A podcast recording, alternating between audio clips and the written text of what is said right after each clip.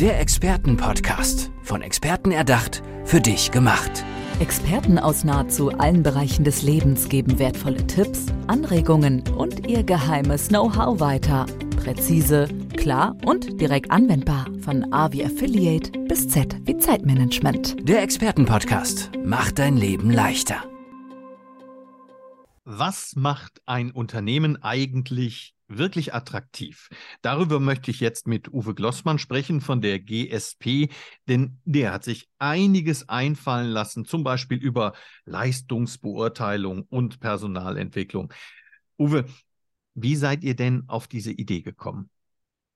Also die Grundlage zu der Idee, die GSP zu gründen, lag eigentlich darin, dass ich selber 14 Jahre lang als Führungskraft in mittel, mittelständischen Unternehmen immer GF-1 unterwegs war und äh, selber in der Situation war, Leistungsbeurteilungen durchführen zu müssen. So, diese Leistungsbeurteilungen, die ich durchgeführt habe und auch die Kollegen, die waren eigentlich immer subjektiv. Das heißt, wenn ein Leistungsbeurteilungssystem an die Führungskräfte übergeben wurde, und wir waren zum Beispiel 60 Führungskräfte, dann waren das grundweg, äh, durchweg 60 verschiedene Leistungsbeurteilungssysteme, weil die subjektiv sind und weil jede Führungskraft dieses Leistungsbeurteilungssystem für sich individuell interpretiert. Mhm. Aber wie kommt man denn aus dieser Subjektivität heraus? Weil das kann ich ja nachvollziehen. Der eine mag dich, der andere nicht. Also wie habt ihr das gelöst? Ja, das ist genau dieser Nasenfaktor, den wir versuchen, über ein, ein sogenanntes objektives Leistungsbeurteilungssystem herauszuholen. Ähm, zunächst vielleicht nochmal einen Satz zuvor auch. Ähm, das äh, subjektive Leistungsbeurteilungssystem wird in der Regel den Führungskräften auch immer übergeben. Ganz häufig erleben wir es, dass Führungskräfte an diesem System nicht selber teilgehabt haben. Also da ist schon die erste Schwierigkeit. Die Akzeptanz von diesen Systemen ist sehr, sehr gering. Wir haben uns dann überlegt, es muss anders gehen. Ähm, heute sind Menschen mündiger, sie wollen mehr Mitspracherecht haben, insbesondere Führungskräfte, und haben gesagt, okay, wir lassen die Führungskräfte ihr eigenes objektives und messbares Beurteilungssystem selber entwickeln. Das sind im Wesentlichen zwei Schritte. Das ist relativ unspektakulär. In der ersten Runde sitzen wir mit der Personalleitung, mit der Geschäftsführung und mit dem Betriebsrat zusammen. Das ist ja immer betriebsratsmitbestimmungspflichtig. Und wir überlegen in dieser Dreierrunde auf der Basis, welcher Merkmale soll denn die Leistung überhaupt gemessen werden. Wir empfehlen immer so fünf bis sechs Merkmale. Das ist ein ganz spannender Tag, das ist ein Workshop-Tag, weil nicht immer zwischen dem Betriebsrat und der Geschäftsführung die totale Einigkeit herrscht. Also für den Personalleiter hat das manchmal auch einen recht entertainenden Charakter.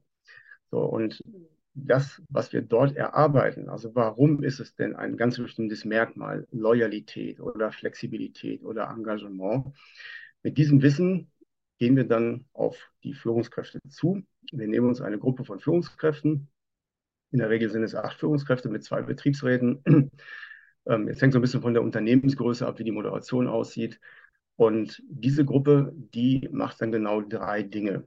Und zwar erstens, unterhalb des Merkmals, das ist die Empfehlung, werden acht bis zwölf objektive Leitfragen auf der Basis beobachtbaren Verhaltens erarbeitet. Zweitens, zu jeder dieser Leitfrage wird dann ein eigenes Sollwertsystem erarbeitet. Also zum Beispiel können es fünf Beurteilungsstufen sein, dann müssen es eben fünf verschiedene Sollwerte sein. Und drittens, da wo es sinnvoll ist und wo es auch wirklich interessant ist, da sollen die Damen und Herren dann bitte zu jeder Leitfrage noch entsprechende Beispiele erarbeiten. Mhm. Was haben denn Unternehmen davon, wenn sie mit euch und mit diesem System arbeiten? Also grundsätzlich mal ganz unten beginnend äh, fängt es damit an, dass die erstmal eine ganz, ganz saubere Leistungsbeurteilung in ihrem Unternehmen installieren, nämlich eine Leistungsbeurteilung, die für alle Führungskräfte gleichermaßen gilt und die auf alle Mitarbeiter auch gleichermaßen angewendet wird. Also die, das erste wirkliche Problem, was wir lösen, ist, dass wir diese Leistungsbeurteilung, die schlicht und ergreifend nicht funktioniert, einfach funktionsfähig machen. Ähm, zweitens, was sich direkt daran anschließt, ist, dass ähm, mithilfe der Cloud-Lösung, in der das Ganze abgebildet wird, die Führungskräfte extrem gut auf dieses offizielle Mitarbeiterjahresgespräch vorbereitet werden und auch vorbereitet sind. Ähm, ich stelle in den Präsentationen den Personalleitern immer die Frage, Und ich sage, ähm, Sie haben ähm, äh, eine Abteilung mit zum Beispiel acht Mitarbeitern. Und äh, wer glauben Sie denn ist auf das Mitarbeiterjahresgespräch besser vorbereitet, Sie oder die Mitarbeiter? Und die Regelantwort ist, dass die Mitarbeiter besser vorbereitet sind. Das ist auch so. Und auf meine zweite Frage, wie lange glauben Sie denn, gucken Führungskräfte zeitlich zurück in diesen Beurteilungszeitraum hinein? Da kommt ganz oft immer auch die Aussage, zwei bis drei Monate länger nicht. Und das stimmt auch. Und wenn der Beurteilungszeitraum eben vom Januar bis zum Dezember ist und im Januar des Folgejahres wird die Bewertung durchgeführt, haben die Führungskräfte oft nicht mehr das Wissen um dieses erste Halbjahr so präsent und sie können gar nicht den gesamten Beurteilungszeitraum richtig ergreifen.